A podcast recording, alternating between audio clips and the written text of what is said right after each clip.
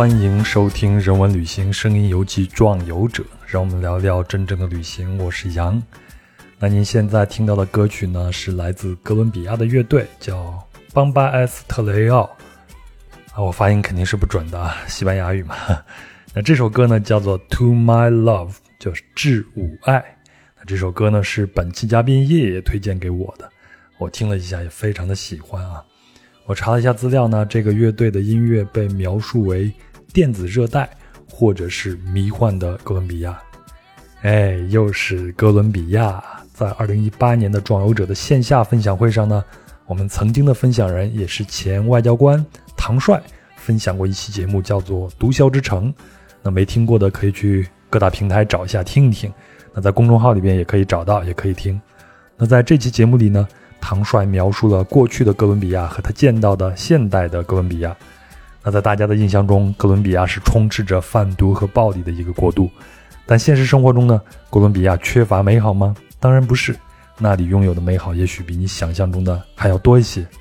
那么在本期节目里呢，我们将再次来到哥伦比亚。那这次呢，我们就在首都波哥大待着了。那本期的壮游者是叶叶，他呢在二十岁出头的时候就到了波哥大，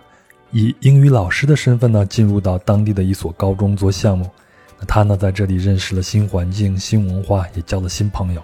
那这里当然有这样或者那样的不如意，但在叶叶的眼里。博格大有一种五彩斑斓的鲜活感和魅力，那这段经历呢，也为他现在的数字游民的身份和生活打下了基础。好了，我还是先请出叶叶做个自我介绍吧。呃，好，呃，大家好，我现在呢是属于一个数字游民的生活状态吧。呃，平时主要在做的这一两年，主要在做的事情的话呢，是会在一些平台上面。去分享一下我数字游民的工作和生活，然后当然也有围绕这种生活在做一些写作和呃采访播客以及相关的社群啊咨询等等这些事情。嗯，那在这儿我也给大家安利一下，叶叶自己有一个播客叫做数字游民指北，对吧？嗯，对，数字游民这个概念，我是在壮游者的节目里边是在第八十一期，也就是逆行者平头哥也那一期里边出现过一次。嗯，然后呢，然后我就认识了叶叶，叶叶说，喂，我现在就是一个数字游民的状态。呃，叶叶，你还是先大概介绍一下你自己的啊履历好吗？那其实我是幺五年的时候，当时还大三，然后不太想就这么毕业嘛，不想，当时的我已经不想要进入这种。明确的不想要朝九晚五的生活了，呃，我就想寻找一些新的可能，工作机会也好，甚至是人生的方向也好，我就去了南美实习了一年，也可能也就是我们今天要讲的主题，呃，旅居了一年，所以当时是埋下了一个很深的这种在国外旅居的种子吧。后来其实也是迫于要回国写，还是要毕业写论文的嘛。毕业之后，呃，也正是因为这份旅居，我其实是。呃，带着这一份旅居的履历，就还得到了几个不错的 offer。呃，最后我选择了就是在北京一家呃还不错的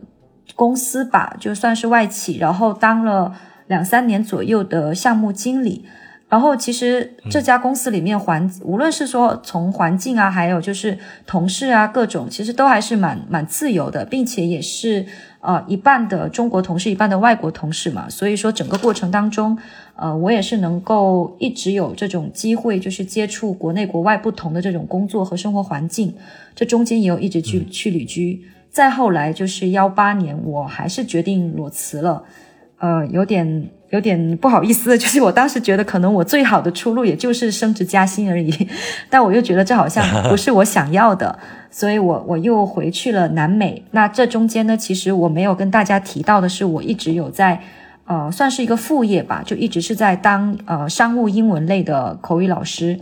所以我当时是以这种模式第一次体验到哦，我我是可以边线上工作边呃旅行的，而且我不太喜欢就是快速的走打卡式的走太多国家。后来我就发现，哎，我回不到那种坐班的生活了。再后来的话，我就呃遇到了一家公司，在那家公司远程了大概有一年多的时间。也是当呃国际教育类的这种项目经理，然后再后来的话，就是回到了今天的这种这件事情，就是我开始去分享，呃，之后的这种数字游民的生活，然后一些呃关于数字游民的这种工作，特别是工作和职场发展方面的。因为其实蛮多人会以为数字游民的重心是在旅行，但事实上应该说是一种旅居的状态吧。所以我理解的数字游民啊，其实它就是一种啊相对来说比较自由的一个状态，一边旅行一边工作，然后这个工作地点并不受一个某一个地域的限制，这样的一种状态，我可以这样理解吗？对，而且你用相对自由，我觉得是很贴切的，因为。呃，数字游民，他其实他的，我个人理解，以及这我也快数字游民三四年的，呃，三四年了吧。然后，其实在这中间，我觉得它的内核是说，你的工作模式自由之后带来的生活和旅行方式的自由。也就是说，我想走就走，我不想走，我也完全可以在一个地方待个一年甚至两年的。对，所以它并不会因为你某一个工作而把你限制在某一个区域。我觉得这种自由在现在这个社会已经是非常不容易能取得的一件事情了。嗯，还算蛮幸运的吧。哎，那我问你一个问题啊，嗯，你现在的社保怎么交啊？呃，这个其实会涉及到呃社保的话两两大方面嘛。一方面的话，我自己有是有开一个工作室，然后其实会有一些朋友他会帮我做这个事情。另外的话，其实呃我会有很多外包的，比如说我我撰稿的话是有稿费嘛。那撰稿的稿费事实上跟普通的交税是一样的，就是交那个呃。类似于是对个人所得税，其实没有太太过于复杂，就总会有困难，总会有解法。好，那咱们回到咱们今天要聊的这个话题上，然后我就很好奇，你一五年的时候还是大三嘛，是一个什么样的契机让你选择去哥伦比亚去做那个实习呢？然后那个实习的内容又是什么呢？契机的话是。呃，一件很小的事情吧。我大三的时候，其实很多人他不是会去考雅思，然后准备留学嘛，这是大多数人的走向嘛。要不然就是在当地找一些实习。然后，呃，说实话，我当时是因为我是去应聘一家呃还蛮大的一家公司的，只是做一个助理的一个岗位。然后我我竟然没有，也不能用竟然吧。总之，我结果就是我那场面试我没有过，我就突然觉得，嗯。嗯，我在纠结这到底是我的问题还是整个体制的问题，我又没有一个一个判断，所以就陷入了一种迷茫期吧。然后留学的话，又又没有自己想读的专业，所以我我就很不想荒废，也不想去逼自己进入这种呃所谓的这种太朝九晚五的这种模式吧。刚好我是有一个朋友，他有在一个就是这种国际组织工作，然后他就跟我说：“哎，你其实可以去试着申请一下国外的实习呀。”我说：“哎，这是个不错的思路，因为实习既然能在国内做，为什么不我不能在国外做呢？刚好我当时也是考了那一个商英嘛。”嗯，感谢我当时大学的学霸室友，还是拉我去做了一些事情的。哎，我顺便问一下，你大学的时候的专业是什么呢？哦，我专业其实是对外汉语，所以顺便又学了一个商务英语，是吧？对，就当时我们中文系的人，他是属于中文系嘛，但是当当时我们那一届中文系的人的英语都还挺不错的，可能都跟我一样是有点类似于迷茫吧，也不想去孔子学院。当老师就对还小当时，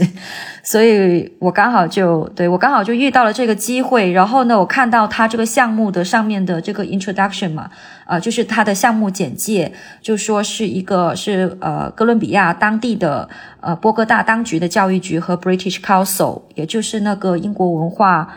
呃领事英国领事馆。教育文化委员会的一个英文教学项目，那我和家人商量之后，我都觉得，嗯，起码它是能够有一个安全性，以及履历上都会有一些帮助的。那我就，嗯，我就不小心拿我妈的信用卡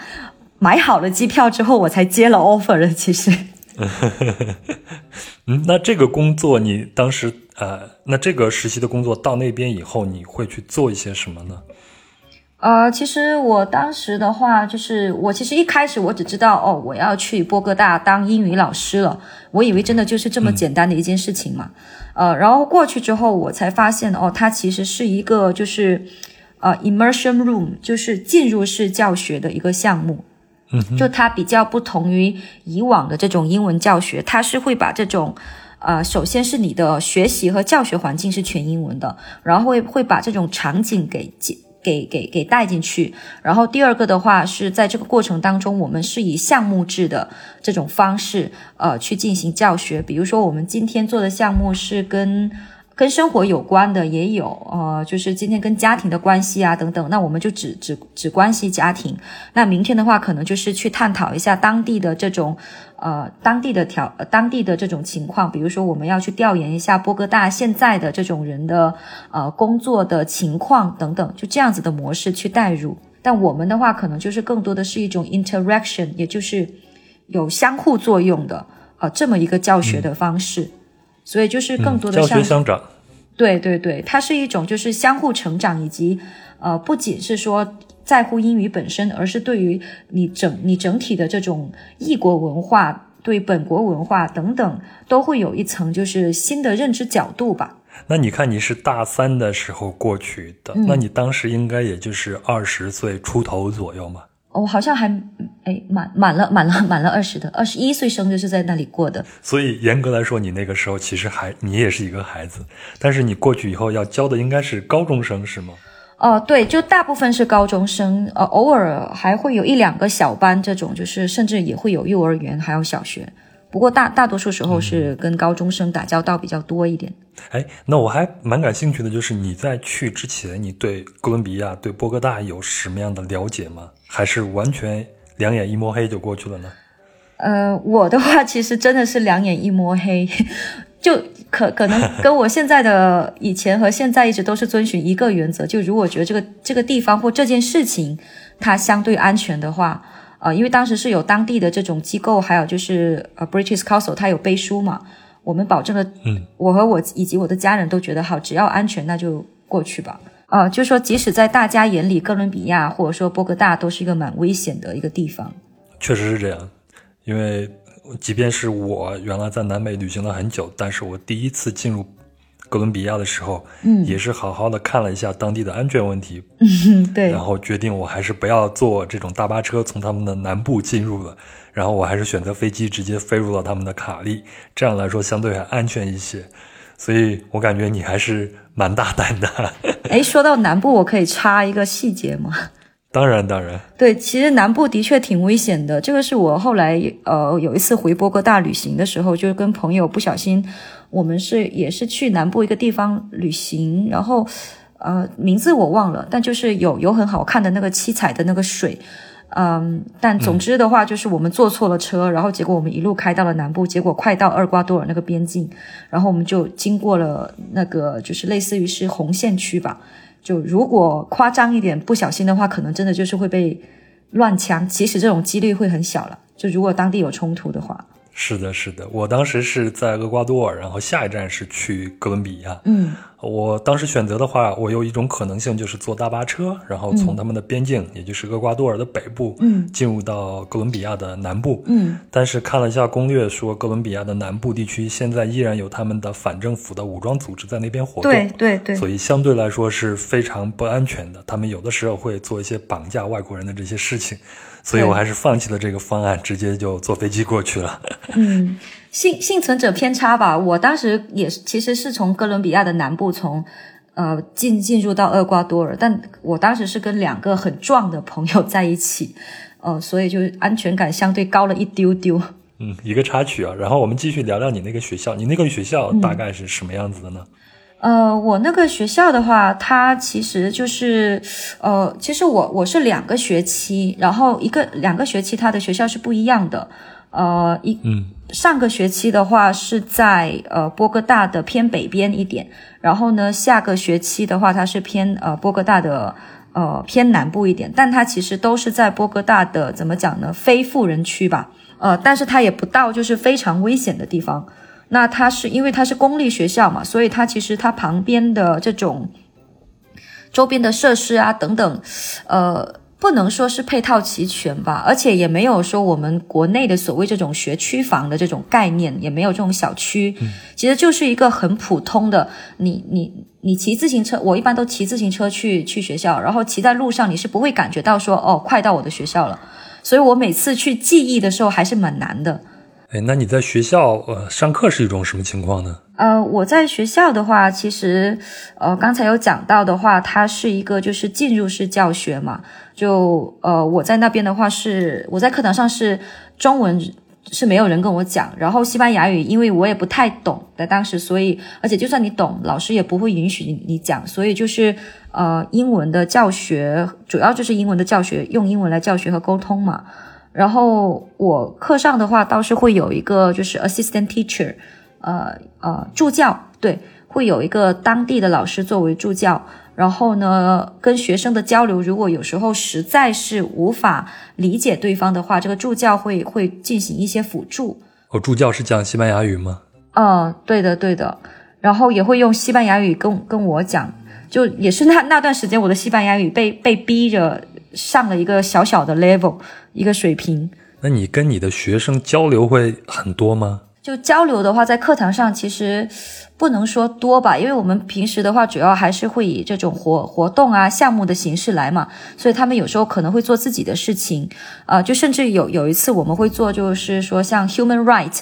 呃，就是人权的这种这种主题。那其实他们要做的事情很简单，就是画一张海报，然后进行一个很迷你的演讲。然后课下的话，其实那些老师，嗯，我跟老师的交流可能会稍微多一点。学生他们有时候会加我 WhatsApp，呃，就是一个聊聊聊天的一个工具去聊天。呃，后来都以英文水平或者说不敢讲就告终，但但还是非常努力的那种，就说 Hi teacher，How are you？Hi teacher，呃，Today。You good 这种，所以还还是挺可爱的一群高中生这样子。你看你是来自中国吗？那你的学生对一个来自中国的女孩子会感到好奇吗？他会问你些什么呢？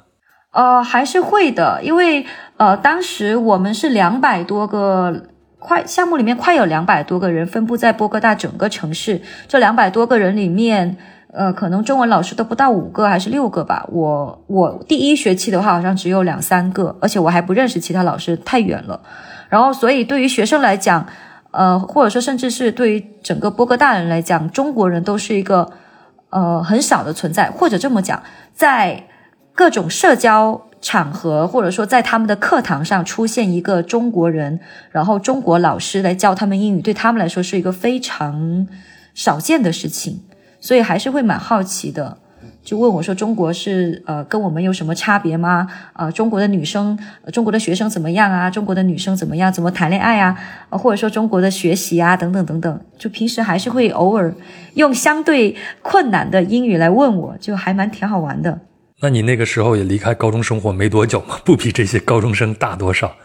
你会觉得那边的高中生活和你在国内经历过的高中生活有区别吗？嗯。有一个很大的区别，就是他们的成熟。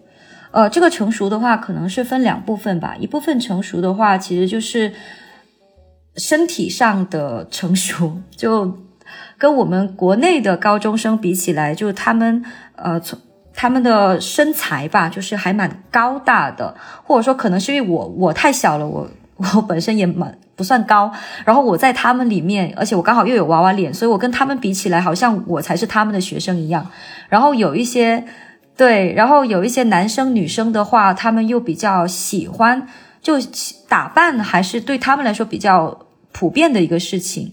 然后另外一个成熟就是，他们可能对于一些话题会说的很广，就可能我们在国内的话。呃，还是会聊，但是不会聊的那么开吧，就是胆子也会比较大一点。就整体的感觉就是一群很很有呃很很有活力的这么一群蹦蹦跳跳的一群高中生，而且他们一听到音乐就能够蹦起来。就那种感觉对我来说冲突还是挺大的，我就当时我就觉得天呐，我的高中生活就是蜷缩在校服下，校服下唯一的音乐就是广播体操，所以我我当时真的还是挺震撼的。当时的话是有一种呃 colorful，就是有一种色彩性的感觉。我我不能说我的以前高中有很昏暗吧，但就是只能说我的高中比较平淡。所以对于当时的我来说，还是一切都是很新鲜、很有色彩，然后很有。激情，对他们也很有激情。就即使他们不懂，胆子会大，跟我们的高中生比起来，可能这一点也是很大的差别。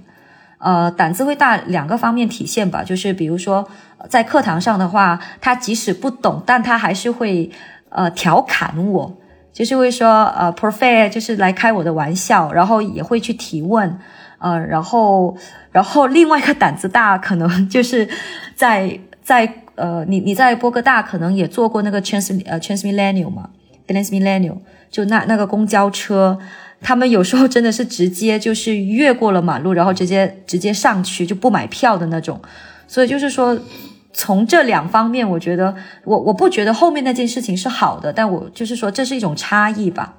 这个嘛是青春期嘛，都有无处安放的荷尔蒙，需要一些刺激的事情去消散它。嗯，对，就其实你不要。呃，在犯罪这个底线，就是不要去犯罪的话，我觉得有有这种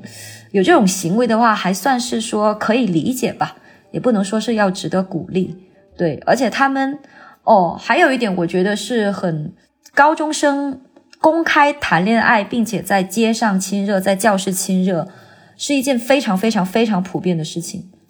呃，这个可能跟我们国内高中生差别还是非常大的，就大家。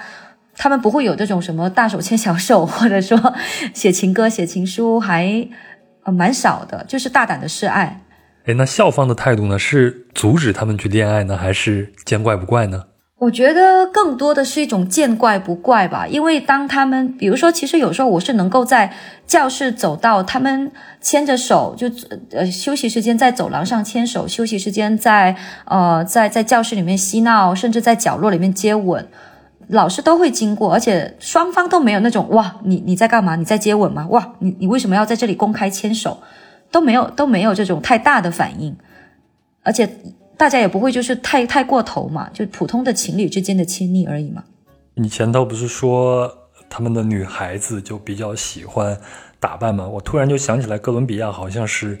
啊，女孩子就非常热衷于去参加各种各样的选美比赛，特别是在一些比较贫穷的地方。那女孩子通过选美比赛，可能是自己啊跳出农村，然后变成一只金凤凰的一个唯一的一个方法。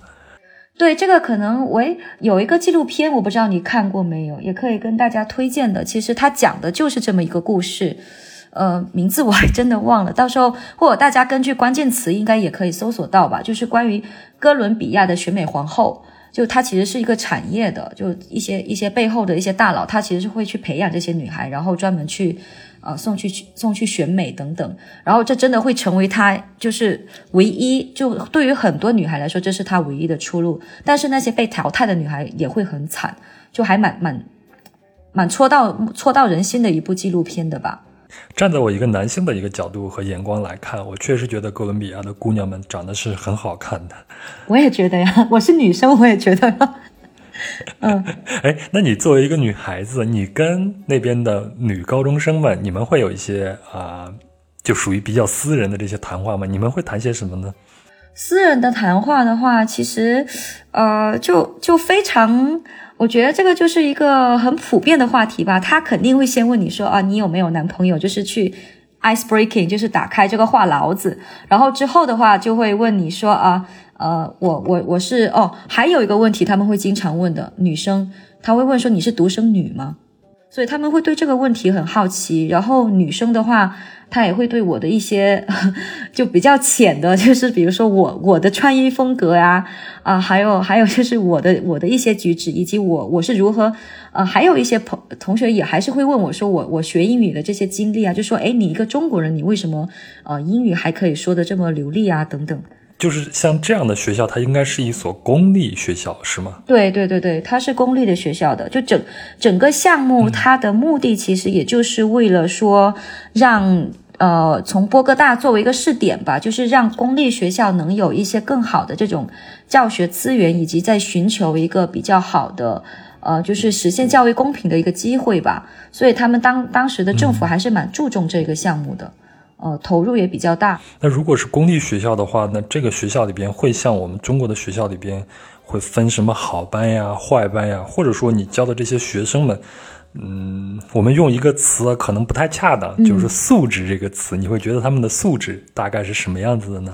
怎么讲呢？呃，因为呢，这个项目它其实不是说像我们想象中的，我是去到一个公立学校，然后我就直接进到他们一个教室，然后直接上课，而是这些学生是被选中的。也就是说，他并不是整个学校的所有学生都能来够都能够来上我们的课。他他其实是作为一个呃，类似于是辅助英文课，呃，可以理解成大学的选修吧。然后你你要去选修这个课的话，你你必须去经过教育局，还有就是呃波哥大呃就教育局还有那个英领馆的他们的一个基础的筛选，然后筛选条件筛选条件我倒是不是很记得，但是我能肯定的是，它不是以家庭背景为筛选条件的。对，当时在我那个班里面的话，真的是什么背景的都有，甚至还有那个残障儿童，哦不对，不叫儿童了，就是嗯残。类似于就对残障的少年，然后家里面贫穷的反倒是占大多数了，嗯，然后甚至还会有一些家庭是吸毒啊、家暴啊，就像胃的这个东西可能还算轻的，有一些的确他就是有过家长是有这种这些问题的，所以一个班里面的学生二三十个人的话，可能会有十几个起码是这样子的一个背景吧，然后他们的素质其实我倒是。还蛮惊喜的吧，或者说，可能是因为这个项目的本身特殊性，让他们对于我们这一群老师有了给予了我们这一群老师有有这么一层尊重感，因为毕竟我们是一群漂洋过海，然后专从呃专门从国外过来，然后呃去来来来到这里去教书，然后呢呃还专门就是，而且我们还要参与到设计课件呀等等等等这些问题。所以他们对于对，起码对于我个人，他们相对来说都是非常尊重。就这个，这个，这个是我还。蛮意外的一点的，因为其实后来 虽然我一点功课都没做就来了波哥大，但后来还是有一些其他的朋友在国内跟我洗脑说 波哥大会有多危险呀、抢劫啊等等等等。然后我还是以为我的学生会不会偷我的东西啊，或者是我的学生会不会做一些其他出格的事情啊？就在这个方面，我还是蛮惊喜。就大家其实都是，也就是在当时，我对于这种素质、家庭背景等等，会有一个新的。新的了解角度，就我会觉得一个人的素质，或者是一一个人他的他的呃成长以及他的思想，跟家庭不是有绝对性的关系，只能说是相关性很大。那你现在还有什么印象？就是你印象最深的，你带着他们一起去做一个活动或者是一个项目的呃时刻是什么时候吗？项目的话，其实就是我刚才一直有在讲的关于那个 human rights 的嘛。呃，我们我们当时的话，其实就是，呃，我先是找了 Michael Jackson 的一首歌嘛，然后天哪，我对名字真的不擅长。贫民窟里面唱的那个。对，大家可能都知道那首歌，但我对名字真的不擅长。呃，然后是用那首英文歌来当引入，然后呢，啊，就分小组，然后每个人的话，他都会去以这种，呃，从歌词里面，然后自己再去改写歌词，然后再再讲，然后每个人再再去造一句话，把这句话放到自己小组里面的海报里面去，就说 We all have，比如说我 We all have have youth human rights，然后又或者说会根据他的家庭的这种，呃。这种呃联系，然后去做做成自己的一个个人海报，就是 I have right to study，I have right to 呃，甚至说 I have 更简单的 I have right to study abroad，呃，I have right to live，呃，怎么怎么样等等等等。我记得很早的时候，我在北京的一个农民工子弟学校做过义工，嗯，我当时去的时候抱的那个心态啊，就是觉得啊。我是去做慈善的，所以这些学生们呢，应该回报于我一个比较温和的态度，比较友好的一个态度。嗯，但是事实上，我真正的去给他们上课，我教的是体育，就会发现他们跟所有的同年龄的孩子是一样的，非常的皮，非常的淘气。对，然后他们不会在意你是一个什么样的身份过来，一个什么样的动机过来的。对，他们就是孩子，他们该怎么样展示自己孩子天性，就去展示自己的天性。所以这个事情对我。的教育其实是很大的。讲到这个问题的话，就这这也是我后来嗯有在国内观察进行的一些反思吧。就是嗯，他孩子毕竟是孩子，但是可能吧，只是我观察到的而已。就是可能我们呃，特别是后来我我回国内有有做过一段时间，就是跟。国际学校相关性比较大的一些一些呃教育项目，就营地教育之类的，我就发现，嗯，国内的孩子他的功利心有一丢丢强。就如果说只是拿他跟南美的孩子来对比的话，就就这一点的话，我我觉得还是有有发现的。然后大家对于教育的认知可能都会多多少少有一些偏差。就我记得当时有一个前辈跟我讲说，如果你真的想要去做教育，那暂时先不要去做教育，因为你会绝望。所以先 对，先先让自己强大起来，等到你真的觉得自己可以在教育的某一个范围进行一些小的改革，或者说是有有变化的时候，你可以再去采取一些行动，或者是怎么样。你不能在那里干坐着，然后去去哀叹、去惋惜。哎，你后来还在那儿找到了一个兼职的家教是吗？那这个兼职的家教大概是怎么得到的机会呢？这兼职的家教其实也没有那么神奇。呃，我当时是有另外一个中国的一个同事嘛，然后他是下个学期他就要走了，然后呢，刚好他当时手上有几个学生，然后很需要中文，很需要一些教中文的老师，然后我，然后就就介绍了我，然后我就过去了。我只是没想到说，诶，呃，有点割裂感，就是我去教的这一些家庭，他的条件很好，就是中英法三语对他们来说是呃一个一个必须必修的课，而且他们才。才七七岁到呃，一个是七岁，一个八岁，然后另外一个是大学生，是二十岁，他们是三姐妹，嗯，所以 所以整体又是一个非常神奇和一个非常隔断的一个一个情况吧，就家庭背景也好，嗯，呃，然后我而且他们就是完全的哥伦比亚人，不是华裔是吗？啊，对，他们是哥伦比亚人，然后我在中间的话也是用英文，我我对他们是用英文教中文。那他们学中文的动机是什么呢？呃，这个跟家庭有关系，是因为他们的父母觉得，呃，他们他们可以去学一下中文，就是他们父母对于中国的发展，只是这一个家庭而已哈，就还蛮看好那个中国的发展，以及他们的这个学校其实是私立学校嘛，会开设呃中文啊、法语啊、意大利语啊等等这种语言，然后。他们觉得学一门就是相差比较大的语言可能会更好一点。然后小孩子他刚好对于中国的亚洲的文化也比较感兴趣，然后他们就选修了这一门课。然后我我是帮他们就是在课外去做一些补充啊，然后以及一些互动啊，就类似于那种进入式教学的，就还还是会用一些中文跟他们沟通。你像你做呃家教的这个家庭，他肯定属于一个比较高一点阶级的，你会看到他们的家庭之间会有。很大的一些差异吗？嗯，其实还是会有的。就是我，我当时我记得有一次是我印象非常深，是电视电视台来采访，来采访我们这个项目，然后刚好采访到我们这个学校和我我的那节课，然后当时他们问了我同样的问题，就是你觉得呃这个项目怎么样？呃学生的水平怎么样？等等。我当时是不小心就说出了这个差异，就是觉得，呃，私立学校的教育和公立学校的教育差别还是非常大的。但事实上，他们当时当当当时那个老师不太愿意我说这些事情，就就他他觉得不应该在公开场合去谈太多这方面的差别。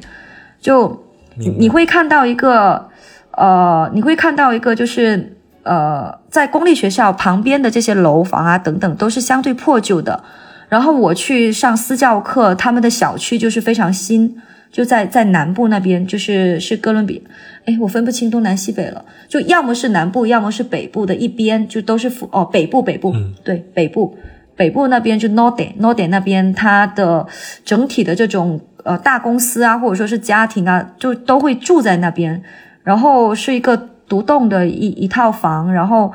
当时在哥伦比亚能见到像我们国内的这种。比较高端的小区还是比较少的，现在可能还是会多一点吧。嗯，我印象中在北部就有非常高档的那种 shopping mall 这样的区域。对对对。然后到了那边以后，你就会发现，呃，生活在那里边的人的这种气质，跟生活在老城区的那些人的气质好像是完全不一样。他们更欧洲化一些，包括从外貌，包括他们的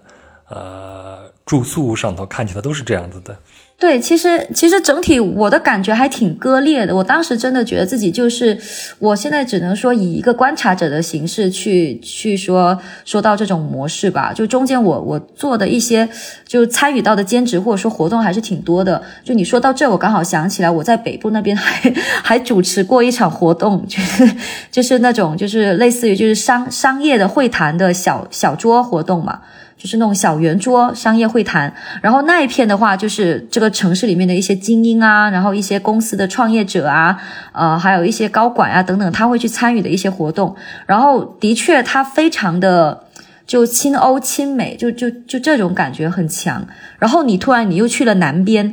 你就突然发现，天呐，去了南边之后，但南边很好看，我觉得。南边它有那种真正的城市的气，城市的气息，就那些广场啊、鸽子啊等等，都是我很喜欢的。还有很多那种很大的教堂，呃，结结合的。玻利维亚广场附近了。对对对对对对对，就是那里。那那也是我手机被偷了两次。啊。哦，那是叫玻利瓦尔广场。玻利瓦尔，玻利瓦尔。对对对，玻利瓦尔和对对玻利瓦尔，我一开始也会念成玻利维亚，太像了这个词。对，但是南边那边的话，它的生活气息和艺术气息就很强，比如说很多好吃的店、纹身店、刺青店，呃，等等等等，都会在那里。还有一些好玩的 pub 等等，它其实都都是会出现在南部的。北部的话，就是你你想要去吃一点比较好的中餐厅的话，呃，它没有中餐厅，它就只有亚洲亚洲餐厅，就叫 Walk。后来我才知道，这个 work 就是锅的意思。哎，那你会觉得，呃，哥伦比亚或者你接触的这些学生里边，他们的贫富差距会很大吗？挺大的，就其实一个不太发达的国家，它的贫富差距反而会更大嘛。所以就是，嗯，流浪汉很多，然后呢，然后就是这种，即使说工作很努力的人，呃，他的收入也不一定很高的这种人也是非常的多。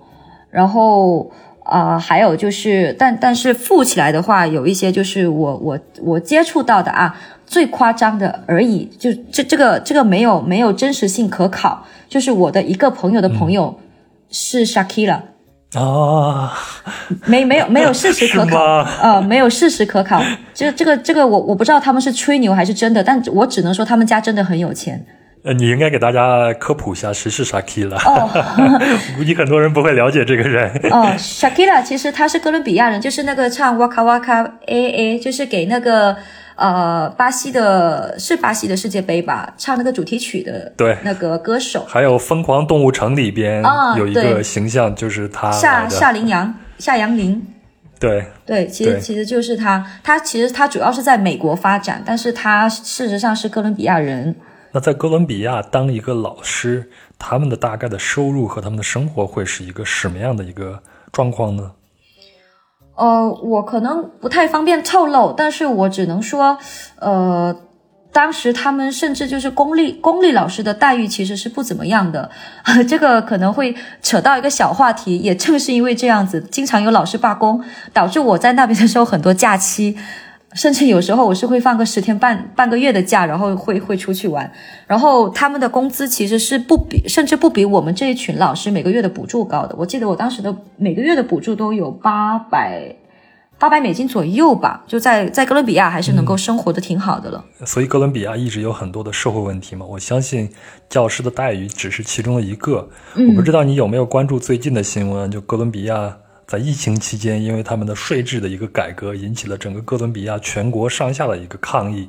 现在的哥伦比亚还是在到处都是游行啊、示威啊，包括我们俩人都去过这个卡利。我前两天看了一个消息，是哥伦比亚的军队已经进入到卡利，去防止事态的进一步恶化。你有没有关注这个消息呢？这个我我倒是看到我在还在哥伦比亚生活的其他的一些同事，呃，也不是同事，就是中中国的朋友，他们有他们有发这这个消息，然后我我其实就是一开始我还会蛮关注的，到后面的话我不太关我不太关注，就还有另外一个原因，我就会发现我其实什么都做不了，然后他们这种社会问题一直都会有，一直有冲突，然后其实。但是这个冲突当中呢，就也挺魔幻的。就我在的时候，都已经有过不下三次还是四次游行示威了吧？呃，有一次是学生的，有其他的都是老师的，然后还有还有一次是社会性的社会性的罢工。呃，也也其实也都是因为工资的问题。所以其实就是我当时觉得，就他们公立学校的老师的待遇，而且不像是我们国内这样子，就是说，呃，你当一个老师，你会有编制，会是一个铁饭碗，你的退休金会很好。对，就他们其实没有这种相应的保障的。哎，那我们聊聊和你一起参加这个项目的那些来自于其他国家的这些老师啊，那这些老师大概是多少人呢？呃，他们的这个他们的这种国籍的构成大概是什么样子的呢？嗯。呃，我我我之前我之前记忆里面不知道为什么一直都是三十多个老师，然后我今天去回去翻我的相册，我我才反应过来，原来是快要快将近要到两百个老师，呃。呃，刚好也也是我想讲的，就是说我们这一群老师的话，呃，我记得第一学期我们呃第一第二学期他都有会有一个就是一个培训之类的这种 training 嘛，然后还蛮大的一个一个群体的，然后这些老师的话，呃，年纪跟我其实相差不了太大，大多数的话都是二十到二十五岁之间，最小的我记得当时是一个哦是一个亚裔，她当时才十八还是十九岁，是一个新西兰的女孩。然后，呃，然后还有其他，大多数的话就是来自于欧洲或者说是美国，然后还有少数的话是有巴呃巴西、阿根廷这种在南美相对发达的国家的这些老师会过来，然后中国的老师可能会比较少一点吧，就是就刚才我说了，就呃每个学期平均就三到五个而已，嗯，然后他们中间的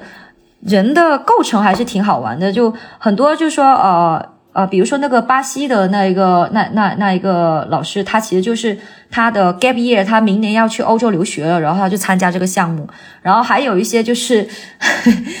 欧洲青年，我现在想想，我觉得他们其实就是在自己的国家可能找不到工作，但是他刚好还是有一技之长，就是英语这个这个技能。呃，就其实说英语好的欧洲人还是真的非常。不算多的，然后嗯，就就来到这个国家，刚好他们又喜欢旅行，然后特别是法国和意大利人特别多，西班牙语对他们来说又非常的简单，所以就这两大群体的人还是非常非常的多的，而且他们。呃，还有一个德国，还有几个德国的，他们都会有欧洲那边的。呃，我也是那个时候意识到了欧洲的社会福利是有多么的高。他们来参加这种呃实习项目，政府是有住房补贴，还有其他的一些保险补呃保险的旅行补贴的。我当时真的是啊，我的天呐，我还是花了小几万的，对，就我的我的机票、签证这些东西，还是花了有一万多的。然后他们就是从欧洲飞也很便宜，然后他们的签证也不需要办，过来之后就不给你呃才给你做那这个一年的居住卡。当然也有其他的一些人，就比较大的一个群体，还有就是印度。我到现在有很多印度的好朋友，也是因为这一个，就是呃，比如说印象比较深的一个是一个印度的已婚的妈妈，她就决定我不行了，我不能再看孩子了，然后她就过来了。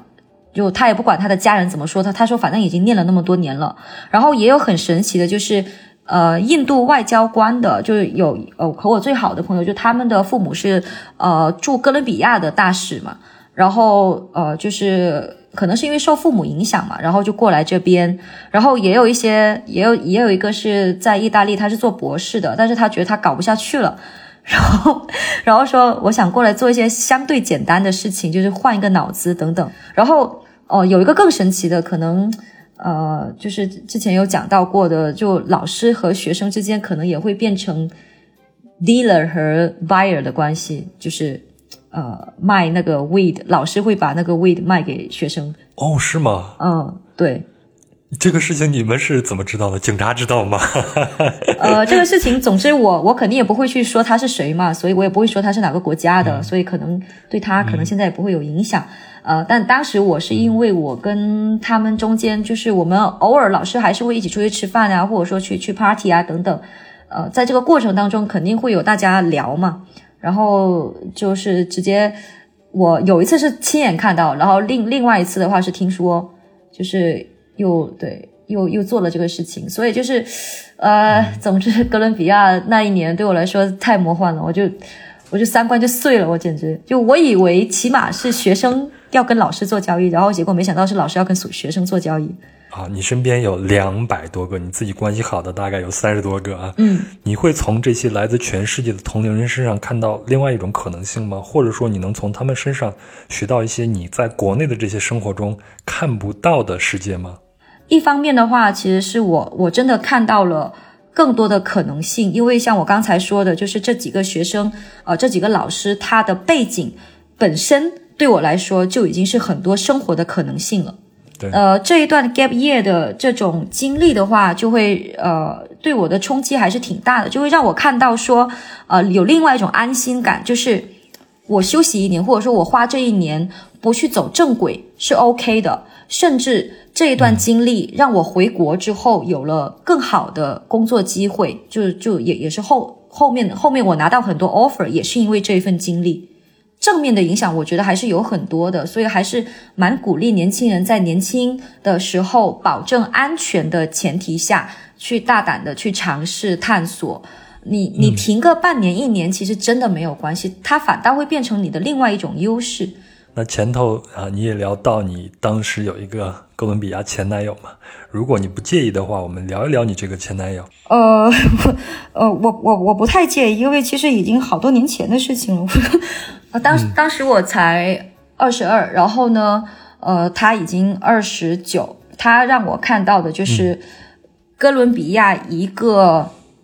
呃一个家庭背景相相对比较好的青年，在去国外去旅居和留学之后再回来的这么一个形象吧。然后。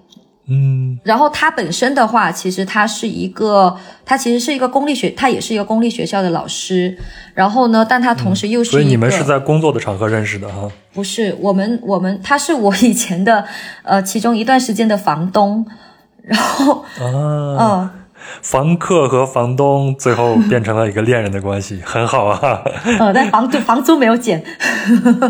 嗯。对，然后他他我从他身上看到的哥伦比亚的这一点，其实就是这种色彩性的另一个方面吧。因为我当时还是挺少见这种人，可能现在中国社会也蛮多的了，就是这种所谓的呃斜杠嘛，呃，但是当时他的斜杠还是对我来说还是蛮酷的，就是一边是老师，呃，day job 的话是老师，然后 night job 就是呃其他时间的话，他又是一个乐队的主唱，而且是这种朋朋克乐队，而且他当时是。而且他整个乐队所有人几乎都是老师，然后呢，所有人都是那种呃花臂的大刺青，就是说，你看他们的外表，他们就是一群社所谓的社会青年，但是事实上他们是老师。而我看到的哥伦比亚，就是他对于这种人的包容性非常的大。嗯，所以我提一个问题啊，就是在哥伦比亚啊，一个朋克。一个满身纹身、大花臂的这样的人，他依然是可以站在讲台上去做老师的。对他，他可能只是说，呃，他有时候会带一些小朋友的时候，他会把自己的花臂就穿长袖给遮住，但其他时间他没有太刻意的去遮住这些东西，而且学校也不会因为这件事情。就对对老师就会呃产生一些异样的这种眼光啊，或者是怎么样。所以其实，在哥伦比亚，它整个国家对于这种就是可以说是街头文化的接受度还是相当来说是非常大的。就包括之前我们讲的这一些呃涂鸦呀，还有就是滑板呀，我中间有很多其他同事老师也是在那边玩滑板的。然后，所以我我当时我当时的自己是觉得，天哪，这种生活真的是太色彩化了。就是太 colorful 了，我我觉得当时就很轻松，我觉得人生真的一切皆有可能，我我我想怎么活都还是可以的，就不怕说，如果说我我纹了身之后，我我就找不到工作了，或者我纹了身之后，别人就会怎么看待我等等，就这么一个小问题。说到这儿，我要说一个跟我自己的工作有关系的，因为我以前一直是做体育报道的嘛，嗯，那现在在我们的各级国家队，基本上是不允许。外露自己的纹身的，嗯，所以你看他们去打一些国际比赛的时候，所有纹有纹身的地方都必须把它给遮掩起来。啊，对对对。当然，在这儿我我我自己不会评价这个事情到底是好是坏啊。嗯，这个好是坏的这个评价的工作就留给各位听友你们自己去评判了。嗯，就对我我我说的这些的话，也就是我观察到的，也我我也不会觉得就是赶紧补一刀，就是呃，对，只我就是一个观察者而已吧。嗯，哎，你自己会去看他们的乐队的演出或者排练吗？那是一种什么样的场合呢？你能，我自己是很难想象，因为我身边没有这样的人。平常是老师，然后下了班就变成了一个朋克乐队。呃，有啊，刚好有一次，就其实他有带我去看过他的一场演出的，也是那一次，我跟他，也是那一次，我才知道，天哪，他的乐队里面的其他所有成员都是，大多数都是老师，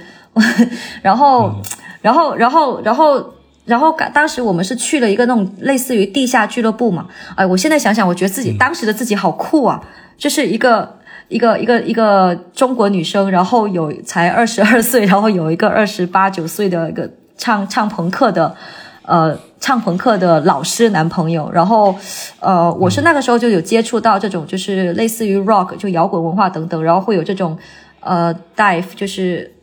我比较好玩的一个场景吧，只是一个场景。我现在我到现在都还记得，很好笑。我在二楼，他们的演出平台在一楼，然后我在二楼看看看他演出，然后会有人就是会从舞台上倒下来，然后底下人会接着嘛。然后有一个有点胖的女生，她倒下来之后，直接所有人都直接就倒地了，然后。也不知道为什么，我现在只记得这个印象，然后后面的事情印象就不太深了。就后面就接下来就非常自然的跟他们朋友一起玩呀，然后我们还会出去去做一些短途旅行啊，等等等等。他他的话倒是很喜欢足球，就跟很多哥哦对，哥伦比亚的话也是一个足足球圣地嘛，就跟很多哥伦比亚青年一样，对，也会有自己喜欢的球队。呃，他对我的这方面的影响可能就是这一方面，然后我们也会一起去看球赛。哦，嗯，哎，你们去看过球赛是吗？哦，对，我当时还是蛮震撼的，就是在这种 studio，就是在一个大的体育场里面去真的看一场真正的球赛。虽然我当时看不懂，好像我现在也看不懂，但是他那种比分啊，还有那种激烈的场景，甚至球迷打架这种事情，都刚好被我遇到了。只是我我很远，那他他为了保护我，就把我早一点就把我拉走了。还有很多警察会会会在旁边守着，就。就两个队的人都会有各各自的警察去守着，就就这种感觉还是挺奇妙的。在南美看足球实在是一件非常刺激的事情。我还记得在九十年代的时候，有一次哥伦比亚的国家队在世界杯上失利，嗯，回来以后他们的一个球员就在，呃，那个城市叫什么？在麦德林啊，麦德林当街给扫射了。对，会有的，就这种。足球在他们很多人眼中，真的就是一个一个，就是类似于性，嗯，比性命对于某些人来说，比性命更重要的东西，还有荣誉等等。是生命生活中很重要的一件事情，这是毋庸置疑的。对对对对，每如果你想要跟哥伦比亚人交朋友，或者是特别是一些男生朋友，呃，大爷也行，就只要跟他们讨论足球就好了。好，那咱接下来聊聊你在那边的生活吧。前头我们也没有聊这个。你到了那边以后，你一直是自己住吗？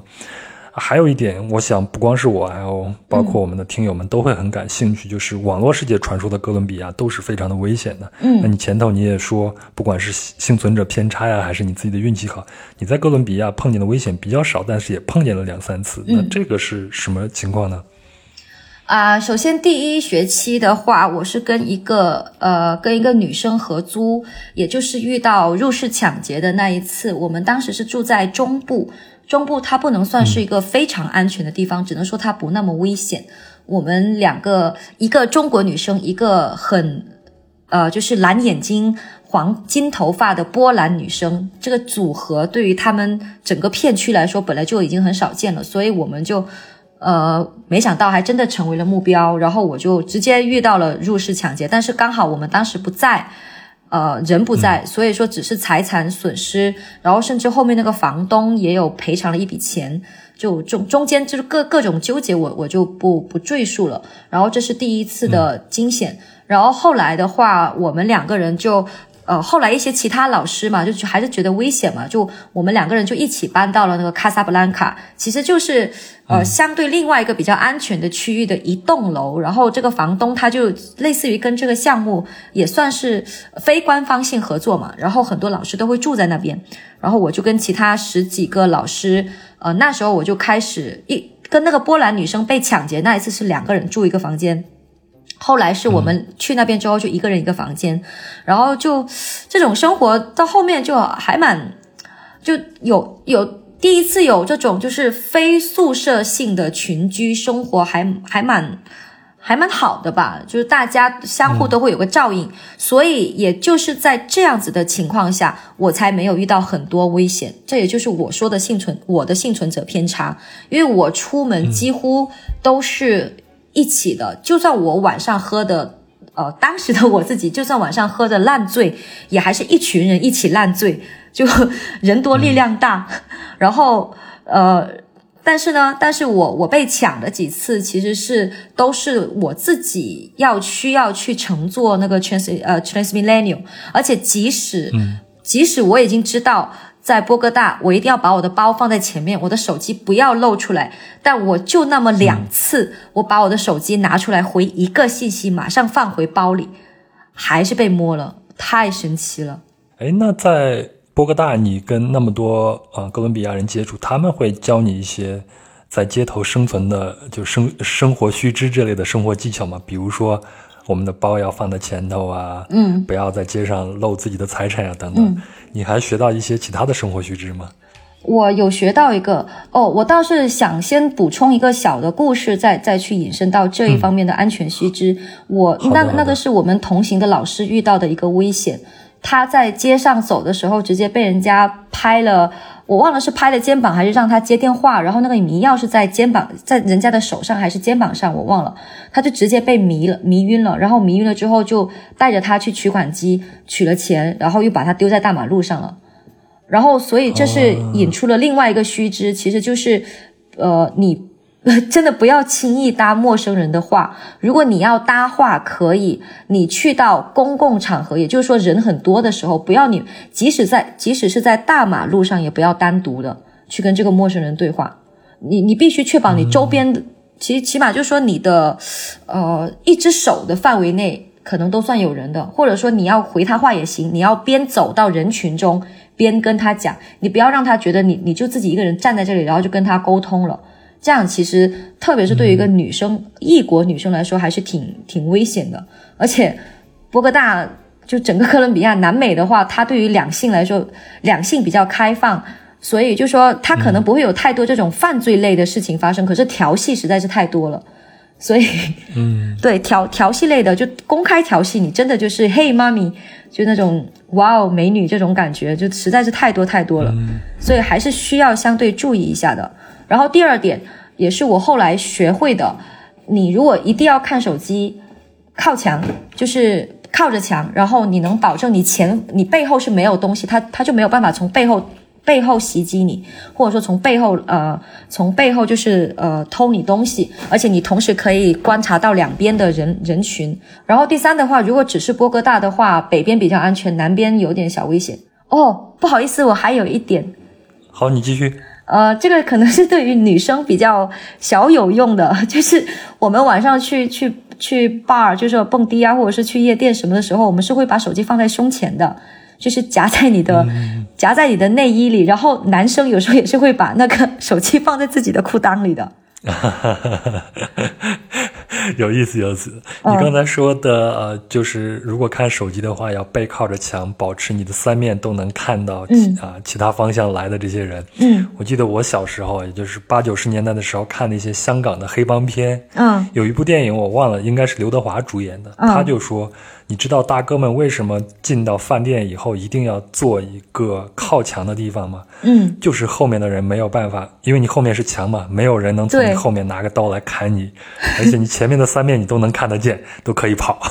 或者你做出反抗。对我，我其实我之后在阿根廷旅行的时候有遇到过警察，他也是类似这种职业病，他无论去哪，他都是坐在那个酒吧的最里面靠墙的位置，因为他这样子，其实这个对旅行也有用。你你去一个陌生的地方，你去坐到这个餐厅或者是任何一个陌生地方的，能够从这个角度观看整体的区域的这个地方，你你可以养成在国外的时候可以养成这种习惯。这样子，任何人进到门口，而且一定要看到门口，任何人进来，所有人做的事情，大多数都会收到你的眼底。我也在跟你交流一个我自己的经验啊，就是如果你。啊，在公共交通上，在国外旅行的时候，在公共交通上，你背了包包还在你身后的话，尽量的你要靠一个栏杆，或者是靠着车厢的车呃这个车体，这样的话你的包就不会被别人从后面给他摸进去，嗯掏走东西了。对对对，如果你后面没有这样的条件的话，你就把它放在胸前，这样两手把它抱好，基本上就是属于安全的。对，其实其实后后来我在我在哥伦比亚，包括后面我去我我外出旅行的时候，就是我都是用那种就是大大哥机了，就是那种呃只能只能打电话那种几十块钱的一个的机器，然后我的智能手机对都是在家里面用。但但这样子反倒是让我养成了一个好习惯，就是现在可能已经快放弃了。但就是当时我我发现手机不是我的必需品，挺好的一件事情，对，这也是旅行带给你的一件挺好的事情了。嗯，但你需要用的时候，再找一个安全的角落去用它就好了嘛。其实有有利有弊嘛，就是两两方面的。所以波哥大它可以说它挺危险的，但由于我可能我个人已经对它够了解，而且我也不能保证我下一次，哦，我我还有一次是直接被抢的，持持刀抢劫的。就我走在路上，然后我要去那个车站，我以为已经安全了，因为车站人已经很多了，但我错了，那是车站呀！我现在想想，的确是傻。然后我我就拿拿手机出来看地图，然后他直接就拿一个刀，然后把我的手机从我手上硬扒开了。我我我的天呐！当时我就真的是已经没有办法了，就是对，然后还好我已经习惯了没有手机的生活，所以就是 again 就又要买一个，就那种感觉而已。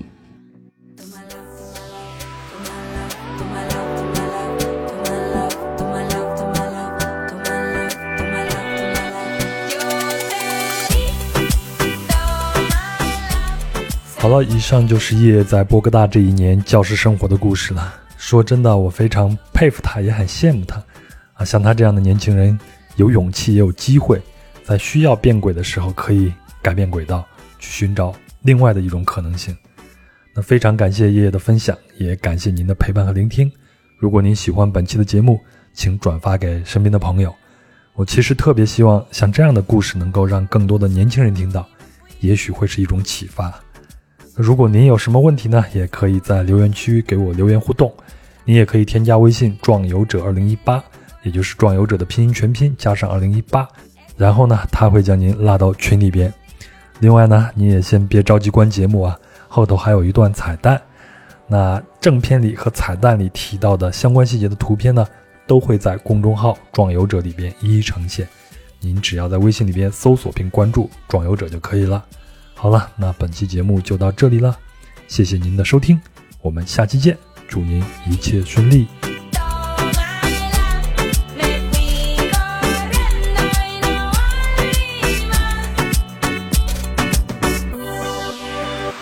好，咱们前头也聊了这么多啊，嗯。最后咱们有一个小小的一个环节，假设说啊，你现在还生活在波哥大，嗯。然后呢，你来了一个朋友，然后你想带他去波哥大好好的玩一下，比如说一天呀、或者两天呀，那你会怎么来设计这条路线呢？波哥大，那我简单说一下吧，就整个波哥大，它的它的那个城市街道的命名很很简单粗暴，它就是卡雷拉、卡雷拉乌诺，然后卡街德雷斯这样子的，它其实就是一街二道、一三街四道，所以你去那边你就是去它是按大街和小道来区分的。，对对对对，它是一个完全的这样子方方正正的，所以你到时候你可以去这一个卡拉、呃卡雷拉乌诺和卡杰乌诺，就是这个类似于城市的起点的这个地方。然后第一天你你可以去到那边，然后你就一从从呃往上走，往上走的话就会有个小坡，这个小坡你是可以看到这个整个波哥大的这个市景的，就这条街还是蛮有感觉的。然后第二个的话，就是你从这条街下去之后，你就可以去那个玻利瓦，